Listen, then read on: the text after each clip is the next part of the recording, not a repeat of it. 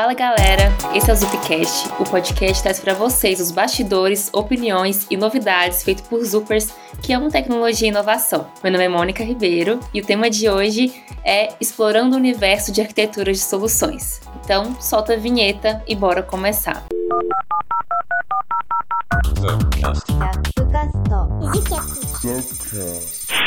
Bom, pessoal, hoje eu tô aqui acompanhado pelo Vitor, que veio para agregar ainda mais no nosso papo. Então, seja bem-vindo, Vitor, e se apresenta para o pessoal que está nos ouvindo. Valeu, Mônica.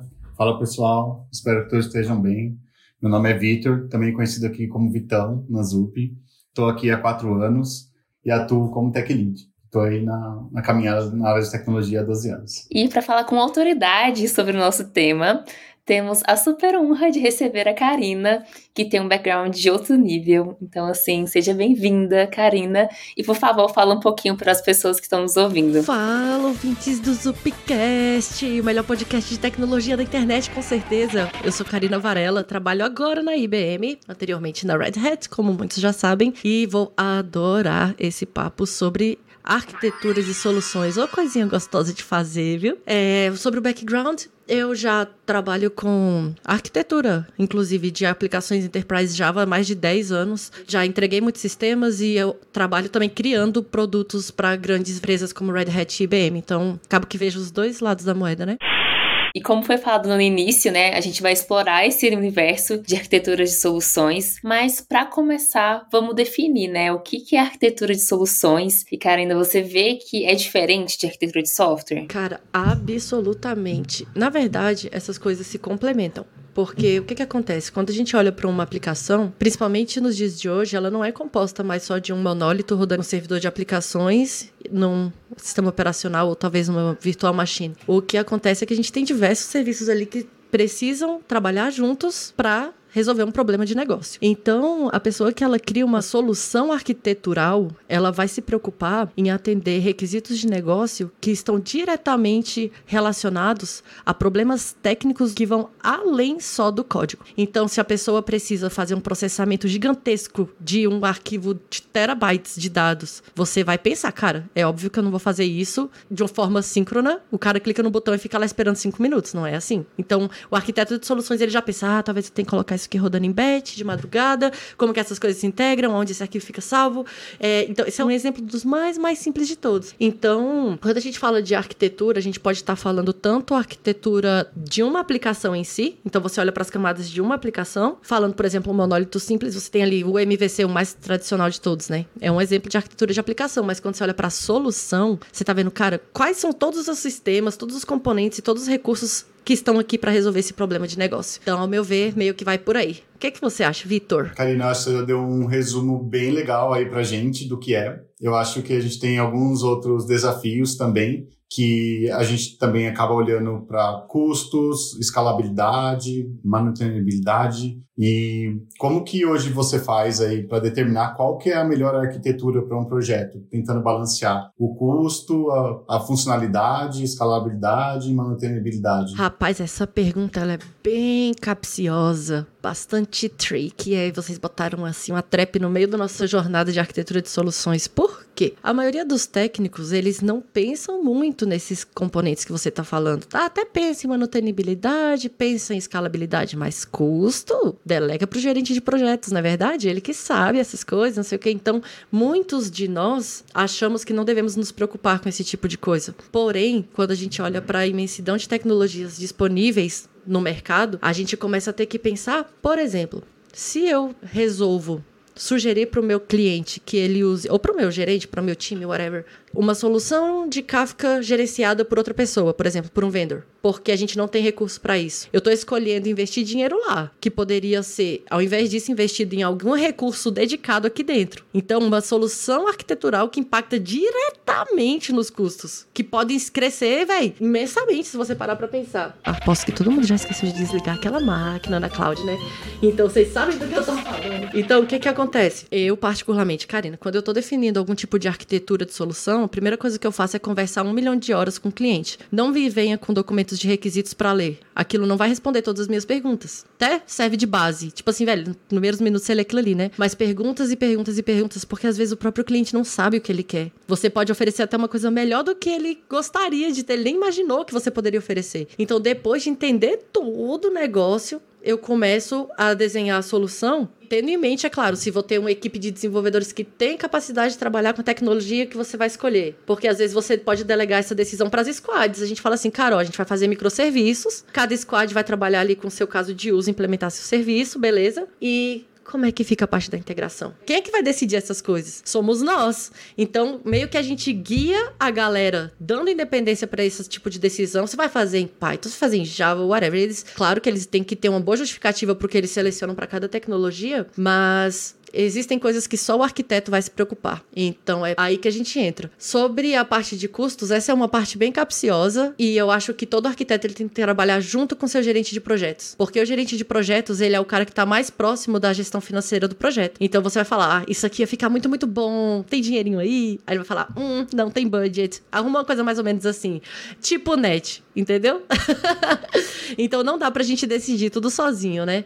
É, buscamos o melhor dentro das condições que são oferecidas ali naquele momento. É, eu até lembrei de um caso, você falou, ah, quem nunca esqueceu alguma coisa ligada no cloud, quando foi ver, tava um custo gigantesco. Por exemplo, teve uma situação que eu trabalhei que a gente fez uma solução toda baseada em eventos, tava muito lindo o custo, etc. Só que entrou num momento que aconteceu um erro que a gente não tinha previsto, algo muito fora da curva, que estourou e deu, assim, um monte de mensagens a mais, aumentou a carga dos serviços, etc. E no belo dia seguinte, quando a gente chegou, a gente não tinha visto os alertas de custo, já tava assim, ah, uns 20 mil dólares pra gente Nossa, pagar. E era uma startup. Mônica do céu! a gente pensou, meu Deus, lascou, né? Vou ter que fechar as portas, né? Porque, meu Deus, muito dinheiro. Mas acho que foi na época, foi com o Google Cloud. E a gente tava começando a mexer com isso lá, 2014, 2015. E aí a gente entrou em contato com o pessoal do Google e eles foram legais com a gente, né? e viram que foi um erro, assim, inesperado. Mas é muito importante isso que você disse, né? Nem sempre a pessoa técnica tem toda a visibilidade do custo envolvido naquela solução, por não estar tá tanto no dia a dia, né? Então, por isso que é bem importante trocar uma ideia com esse gestor, essa outra pessoa que entende mais disso e juntos tentar levar para um caminho mais saudável, né? Que não vai afetar a solução técnica, mas também não pesa tanto os custos. É, tem que balancear. Essa parte é mais difícil. Acho que é isso que diferencia o bom arquiteto do, do mal, né? Essa visão, esse feeling. Só com experiência. Não tem jeito, não. É errando e aprendendo. Uma das coisas que a gente sempre discute, né, quando a gente vai trazer uma solução para o time, é o quanto que eu tenho que pesar o conhecimento técnico da equipe para levar aquela solução, né? Então, assim, como que foi a experiência de vocês a levar sugestões que talvez o time não tinha tanta capacidade pensando em tecnologias específicas? Já aconteceu algum exemplo assim? Acredito que sim, tá? Acredito que a gente deve levar em conta, assim, o conhecimento técnico da equipe, porque às vezes você faz o desenho perfeito perfeito lá, determinou que vai utilizar tal tecnologia, e aí você vai conhecer sua equipe e não tem ninguém que conheça aquela tecnologia. Na hora que você vai desenhar uma arquitetura de soluções, deve ser levado em consideração, sim, quem vai fazer e como vai ser feito também. Tá? Exatamente. Eu vou botar um pouquinho mais de fogo no parquinho Adoro. antes da cara responder. Bota fogo! Vamos pensar o seguinte, mas e se, por exemplo, você vê que naquele cenário tem que ser uma arquitetura orientada a eventos, mas você vê que seu time ainda não é totalmente capacitado, não tem tanto background muito forte nisso. E aí, você deixaria de ir para uma solução que agregaria muito para o seu cenário, por causa disso ou não? Talvez eu pensaria ali na questão de treinamentos. Então, ali com o meu time, antes de conseguir realmente é, começar a, a, criar essa arquitetura, criar essas peças da arquitetura, tá? Para que eu capacite o meu time para entender sobre essa arquitetura antes de, de eu iniciar. A gente sempre pesa ali, né? Prazos, a gente tem também tudo. Como que a gente conseguiria assim, balancear também essa questão tanto de, de prazo para entrega de uma solução, conhecimento da equipe e a solução arquitetural. E ainda, além disso, ainda tem que se preocupar e explicar tudo isso para o cara que está cobrando para ontem, né? Então, quando você falou do prazo, aí a gente tem que botar ali a comparação entre os benefícios dessa solução versus a curva de aprendizado que vai ter ali no começo do, da equipe. Então ainda tem essa parte que a gente tem que ter, né? É tanto para ensinar e evangelizar para os que estão como pares ou que estão como parte do nosso time, quanto convencer os que estão lá. Os decision makers aí, o bicho pega.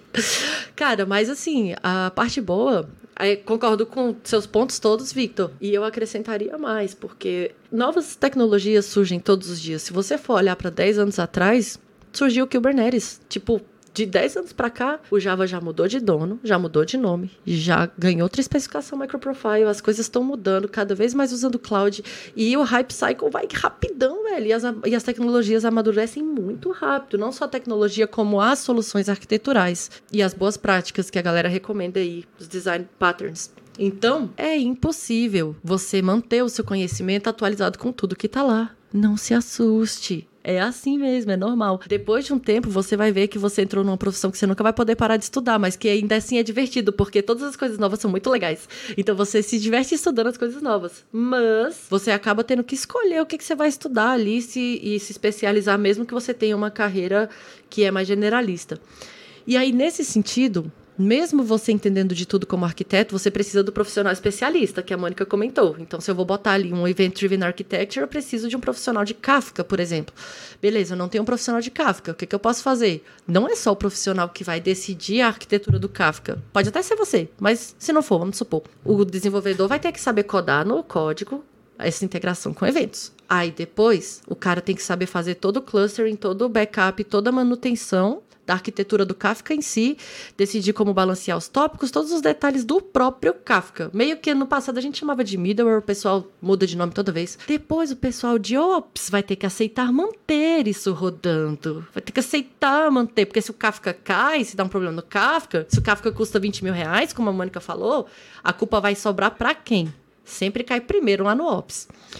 Então, é cross-organization, assim, você tem que ir cross-teams para poder convencer da utilização de um negócio. Então todo mundo tem que aprender, não é só o dev, não é só o arquiteto, não é só o ops. Uma das formas que a gente tem hoje para eliminar isso é justamente utilizar ambientes de cloud, managed services, ambientes gerenciados. Tem muito, muito vendedor por aí que já fornece isso e em vários níveis diferentes de abstração. Então, daqui a pouquinho a gente vai entrar no tema de cloud, mas essa é uma das formas de reduzir o tempo que você levaria para aprender e entregar e entregar com qualidade. Em troca de dinheiro, of course.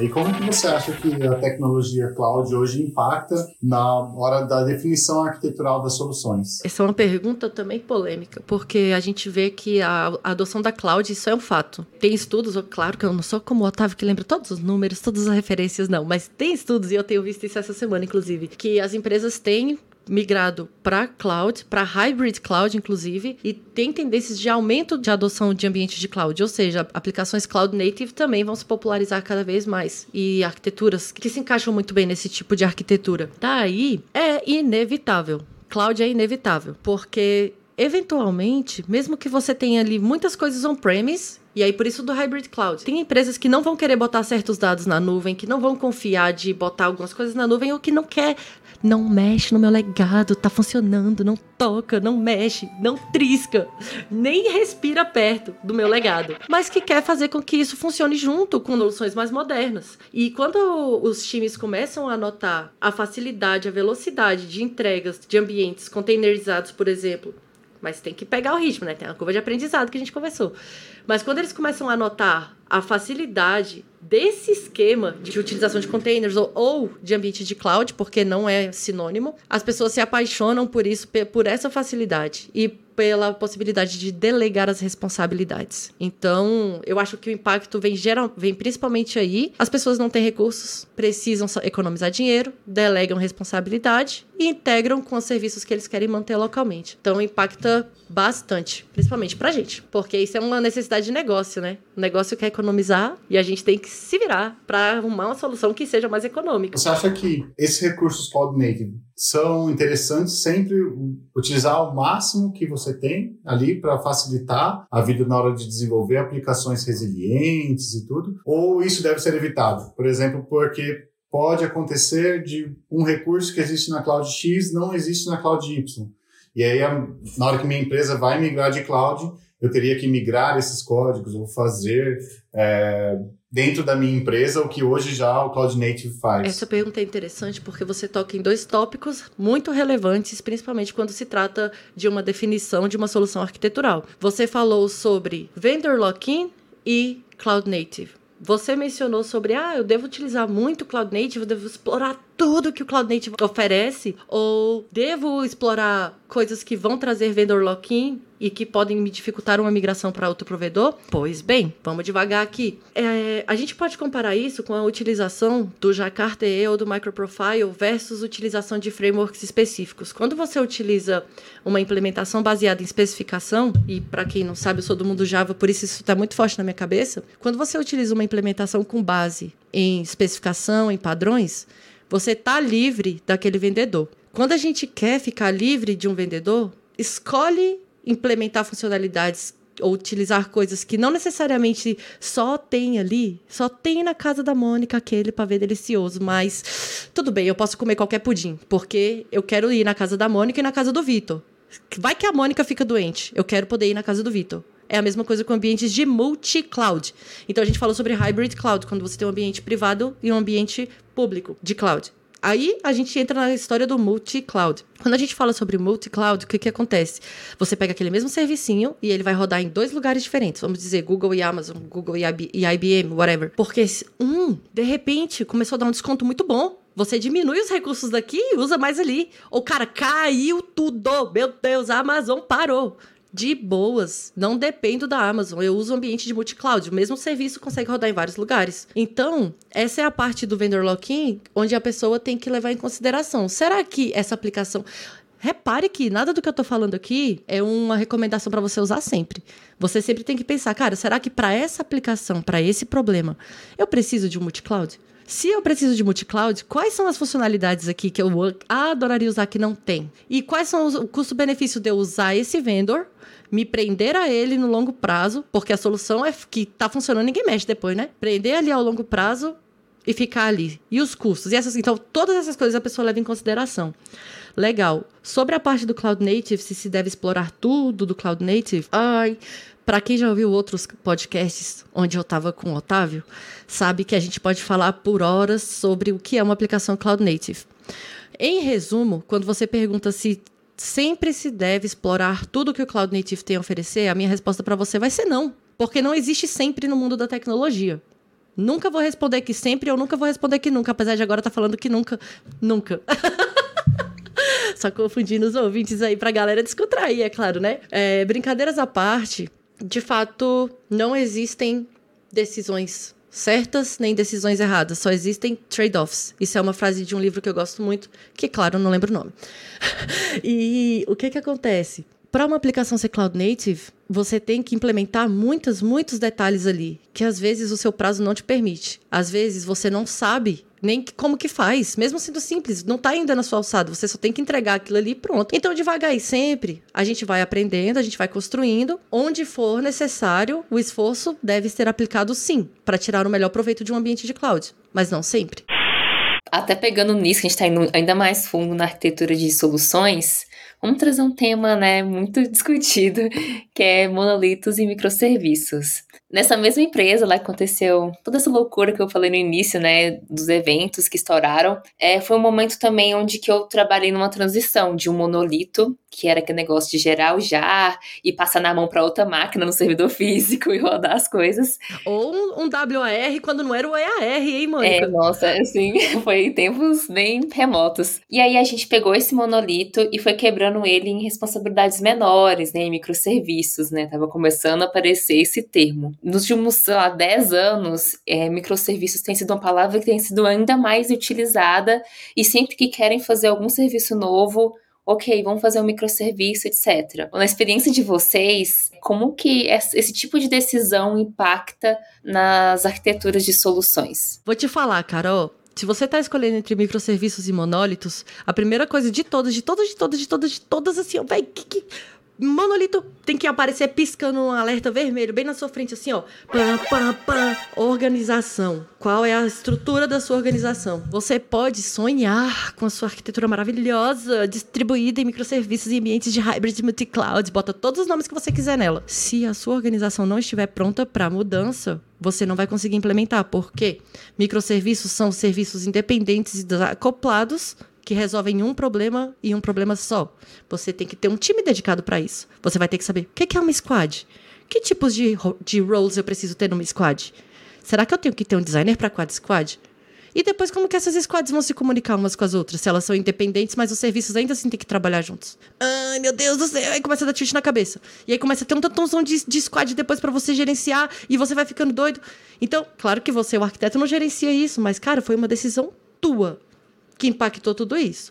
Então você é diretamente responsável por qualquer coisa que aconteça ali. Então, na hora de decidir esse tipo de coisa, primeiro se deve ver se a organização ela está aberta para isso. A gente muda a forma de trabalhar no time de desenvolvimento, a gente muda as nossas tecnologias de entrega, a gente precisa de práticas de CI/CD, ela muito elaboradas, afinadinhas, porque senão o time de ops fica doido a galera tem que aceitar trabalhar com esse tipo de serviço. Então, é um trabalho mais organizacional do que técnico. Vamos dizer que a parte técnica é, é a mamata, nesse sentido aí.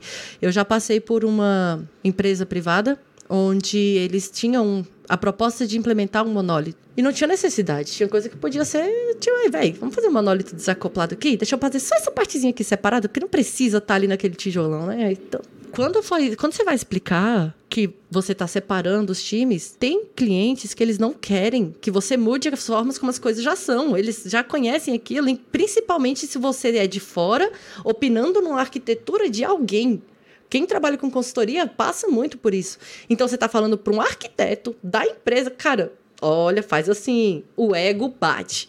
Então você tem que se preparar para várias discussões acaloradas e para analisar. E aí, se a empresa não estiver pronta, qual que é o próximo passo? Você monta uma estrutura onde você mostra por que aquela solução. Vamos supor, ah, não, é melhor monólito massa. Eles querem microserviço? Vai, véi, tu não vai fazer microserviço por causa de A, B, C, D, S. Se tu fizer por sua própria conta e risco. E vice-versa. Caso o time já trabalhe com monólito, queira ir para micro, microservices, claro, você ajuda numa proposta, ajuda os times a se estruturarem, entenderem as práticas e vai acompanhando. Não vai ser da noite pro dia. Então, já vivi muito isso. Foram mais de 10 anos de consultoria e dói. Dói. Tem gente que nem do SVN quer sair em pleno 2023. SVN na veia, véi, como? Socorro, mãe. Socorro mesmo. E até aproveitando isso que você disse, né, de manutenção a longo prazo, é como que faz para lidar com as mudanças e as atualizações em uma arquitetura de soluções ao longo do tempo? Essa aí também é bem cabreira. Quando você começa a desenhar uma arquitetura, geralmente é recomendado que você busque leituras sobre design patterns, best practices e existem vários tipos de design patterns ali, tanto de integração, quanto de código, quanto de aplicações enterprise, principalmente se você for olhar as referências do Martin Fowler, ele tem vários livros, tem uma lista de design patterns ali que ele coloca. E por que, que eu tô falando de design patterns? Porque você consegue meio que ter uma ideia ali do quão manutenível aquela aplicação tem que ser. Será que ela vai ter muita mudança de regra de negócio? Será que eu só tenho que corrigir bug? Será que ela vai passar por uma migração. Então, falando de uma arquitetura que a gente cria hoje, né? Porque os legadores lá é uma conversa sobre modernização. Agora, sobre uma coisa que a gente criaria hoje, pensando em numa manutenibilidade futura. Eu avaliaria serviço por serviço. Dependendo dos serviços, eu permitiria mais investimento de tempo em práticas de entrega rápida. Então vamos supor que tem um serviço que o cara quer mudar todo mês porque precisa, sei lá, por quê? Mas porque precisa. Vamos dizer, uma loja tem que mudar o preço, tem que mudar a tabela de preço. Então tem mudanças constantes. Legal, isso aí é tranquilo, né? É mudança de regra de negócio. Mas se você quer mudar de tecnologia, começou com um banco relacional, você quer ir para um NoSQL, puxa as mangas e se prepara. Nunca é fácil. Dói, dói mesmo. Pode dar errado, e cada uma vai ser uma experiência diferente, assim. Então, o que se pode fazer no começo é tentar diminuir justamente o lock-in, não necessariamente de vendor, mas lock-in até mesmo com a tecnologia. Se você usa Hibernate e usa uma coisa que só tem no Hibernate e depois você quer trocar para um banco NoSQL, você vai ter que caçar o que, que é que se compara com aquela funcionalidade que não é nem do JPA, é só do Hibernate, que se equipare. Então, assim, vai doer mais. Então, quanto mais abstrato e com base em especificações e standards você for, vai estar tá um pouco mais safe, mas sempre vai doer. Quando se muda tecnologia em escala grande. E aí, se falar de modernização de aplicação, Mônica, vai, outro podcast, gata. E por isso que é interessante, né, quando a gente implementar, tentar fazer o máximo possível desacoplado de tecnologias, né, o nosso código. O que nem sempre é muito fácil, mas dá para às vezes criar algum tipo de arquitetura que ajude a fazer isso. E até lembrei aqui, tem um artigo no blog da Zup que fala sobre ADRs, Architectural Decisions Records, que a gente fala por que, que a gente está tomando tais decisões. Por exemplo, ah, eu estou começando um projeto agora e decidi utilizar é, um banco relacional. Por que, que eu estou fazendo isso, etc. Qual que é o contexto do projeto. Depois de um, um, tempo, né, depois de um ano e tal, acontecem tantas mudanças de negócio que o meu banco relacional não está mais conseguindo, né, representar o meu business. E aí, sim, né, é legal a gente ir nesses ADRs, entender por que, que a gente tomou a decisão anterior, para ver se não tem nenhum ponto muito específico que a gente pode estar esquecendo, e também criar um novo documento desse para falar: olha, a gente está indo por esse caminho por causa disso aqui e tudo mais, que vai ajudar também. Vai que depois de uns seis meses o pessoal quer voltar de novo para um relacional. Então é legal ter esse tipo de histórico, né? Eu gostei muito de saber que vocês usam isso na ZUP, porque é muito legal, assim. Eu tive experiência com algo similar, mas o cara fazia por intuição. É uma das pessoas que eu admiro bastante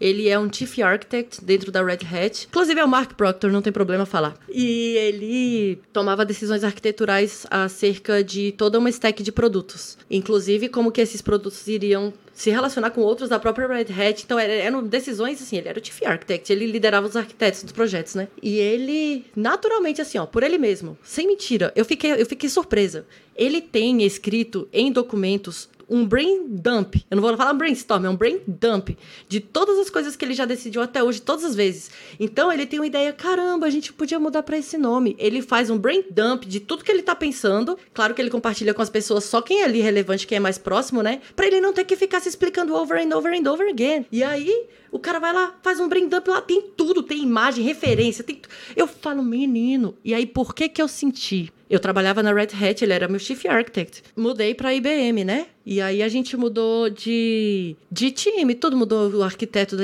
da engenharia e a gente estava num processo de tomada de decisão mônica e era uma decisão arquitetural muito crítica. E essas decisões elas estavam sendo conversadas via call com as pessoas importantes, mas não tinha nada sendo anotado. Aí eu, eu falei, caramba, que saudade do meu brother. Aí eu fui lá e falei pro novo Chief Architect, falei, yo, era muito interessante tal, quando fulano fazia isso. Pronto, aí ele pegou a prática e ele viu os benefícios disso na, na primeira semana. E aí isso se torna um hábito. Quando a pessoa vê que ela não precisa ficar se repetindo e se explicando, né? Ainda mais quando você está muitos anos na empresa. A Mônica liderou times. Nossa, eu imagino o tanto de perguntas repetidas que ela ouviu todos os anos em questão arquitetural. Nossa, uma boa, viu? Esse cara mandou muito bem na prática. Não, Mônica, a pessoa olha pro legado. Ah, mas por que, que você usa o JSF? Tipo assim, a pessoa não tem o contexto, né? Daquela decisão arquitetural, se você não tem uma DR. Muito legal. Então, eu tô em um projeto que a gente começou faz um ano e entrou pessoas novas. Elas fizeram algumas perguntas que, assim, a gente esquece, é normal, ser humano, né? Só que a gente lembrou, ah, a gente tem uma DR sobre isso, a gente resgatou ela, falou, ah, aqui, ó, é isso. Aí foi bom até pra gente. Nossa, amei, amei. Pronto, se provando, ó, galera, se você não conhece sobre Architectural Decision Records, dá uma olhada, viu? Recomendado. Mesmo que seja desestruturado, como eu disse que o meu antigo peer fazia, mas faça. Só documente. Até você, arquiteto, tem que documentar assim, não é só com diagrama, não.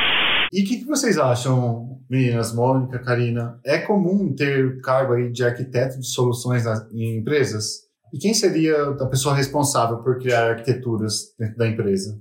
Ou para fora, né? Como a Karina já comentou aqui? Vitor, essa é uma excelente pergunta, até porque ela fica meio confusa para quem está de fora do mundo das big techs, porque preste bem atenção. Se você vê um cargo assim que fala, precisamos de arquiteto de soluções, você vai achar que o cara faz o quê? Você acha que ele trabalha numa fábrica e escuta os problemas de negócio e define a solução? Ou, ou será que ele trabalha num time de vendas? Será que ele trabalha num time de serviços e define a solução e implementa, entrega? O que faz um arquiteto de soluções? O que comem? Onde moram? Quem são eles? Brincadeiras à parte, o que acontece é que é comum, pelo menos pelo que eu tenho visto e experienciado, que o cargo de arquiteto de soluções seja utilizado para pessoas que têm uma vaga num time de vendas, por exemplo. Por que num time de vendas? Porque a pessoa, ela tem a capacidade de chegar lá no cliente, entender o problema, mapear o cenário inteiro e falar, cara, para esse cenário, eu consigo vender, não é não necessariamente só sobre vender, mas pensa comigo. Eu consigo vender essa, esses produtos e resolver todos os problemas do cara com uma arquitetura massa, uma arquitetura moderna e ainda fazer a empresa que eu estou ganhar com isso. Então pensa um vendedor, que é o arquiteto de soluções. Ele tem aquele feeling, cara. Eu sei resolver esse problema. Ele é assim, ó. Cara, você fala um problema de negócio, ele já sabe como resolve. O cara começa a descrever alguns detalhes, ele já vai sabendo como que resolve tudo. Definiu ali uma solução arquitetural da empresa dele, com os produtos da empresa dele, e aí resolve o problema do cliente dessa forma. Então, isso é complicado até para mim, sabe por quê? Eu não quis entrar para uma vaga de vendas, por exemplo, mas eu trabalho com arquitetura há mais de 10 anos. Eu nunca tive um cargo de arquiteto de soluções, porque esse era um cargo, pelo menos na Red Hat, formalmente um cargo de uma pessoa de vendas. E não é o que eu queria para minha vida. Então, o que, que acontece? Eu, por exemplo, trabalho num time de produtos. Nós temos lá um Chief Architect. Um Chief Architect, ele faz, ele é da engenharia. Ele desenha soluções arquiteturais? Sim. Ele decide tudo isso que a gente conversou até agora? Sim. Mas o cargo dele não chama arquiteto de soluções. Então, para aqueles que buscam uma vaga assim, não fique restrito a somente essa palavra exatamente, tipo arquiteto de soluções, porque existem diversas vagas em diversos planos onde você pode sim estar arquitetando soluções. Existem, por exemplo, pessoas que oferecem serviços de consultoria, alguém tem que ir lá definir a arquitetura que os consultores vão entregar. Alguém que trabalha com produto, por exemplo, é, quando eu falo produto, é você pensa nos produtos das empresas, então tem pessoas desses times, eu sou uma dessas pessoas. Não é só o engenheiro que define a arquitetura. Existem product managers que são técnicos e vai lá dar pitaco. Fala, é, mas por que você tá botando isso aqui? Tipo assim, não é isso que a gente precisa, tal. Deveria ser assim ainda. Vai lá opina ainda, sabe? Sabe? Ficar daquele quebra-pau. Mas é isso que faz a solução ser boa. Quando você tem mais de uma pessoa tomando esse tipo de decisão. E para que isso aconteça, tem que ter pessoas com cargos diferentes.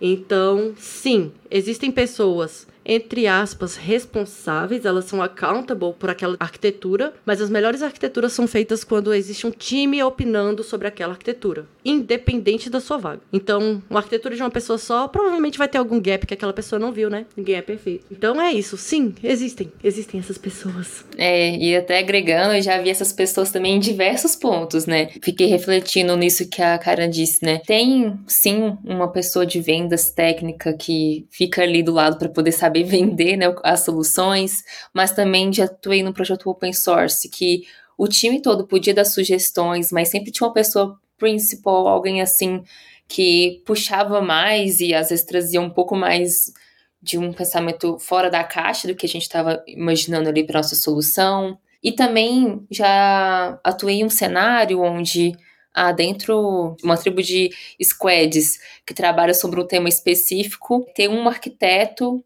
que fica andando entre as squads para dar sugestões de boas práticas, etc. Até mesmo levantando essa questão de custo, de cloud, mas nesse caso, nesse, nesse, último exemplo que eu dei, muitas vezes eu vejo as equipes já levando um desenho inicial da solução, apenas melhorando, evoluindo isso com o arquiteto. Até mesmo porque, assim, o arquiteto acaba que ele, como ele fica em, em várias squads, né, nesse contexto, é, é um pouco difícil a questão do tempo, né? Ter a dedicação para poder ir a fundo e saber todos os detalhes. E nesse lance, não pode ter relacionamento tóxico com seu arquiteto também, tá? Porque eu já vi uns arquitetos com relacionamento tóxico com seus times de desenvolvimento, eu colocando num tom de piada, porque ele quer impor que todos os projetos usem determinada coisa. Então eu achei lindo você dizer essa sua experiência, onde o time tinha a abertura para sugerir, para pedir, para oferecer. Eu acho que essa é uma relação saudável. Evite tóxicos, não seja um.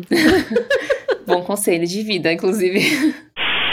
Vitor, a gente também queria ouvir um pouquinho aí da sua experiência. Como você enxerga o papel do arquiteto? É um pouco da minha experiência, do que eu tive mais contato. Foram arquitetos que atuavam em vários times, é, ali mais como as pessoas que aprovavam ou não aquela arquitetura. Então, os times iam desenhando. Ali, então, estou trabalhando como tech lead no meu time. A gente vai desenvolver uma nova solução. A gente já vai desenhando aqui o que a gente pensa para a arquitetura e chega para validar com ele.